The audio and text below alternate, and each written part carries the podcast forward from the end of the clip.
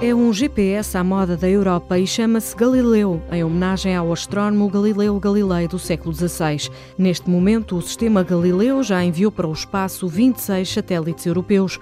O objetivo é ter 30 até 2020. Quando toda a rede estiver operacional, vai ser possível andar em automóveis sem condutor. O Galileu vai ser o sistema mais preciso à face da Terra, com um erro máximo de um metro. Por isso, no caso dos automóveis autónomos, o melhor mesmo é fixar os olhos na estrada.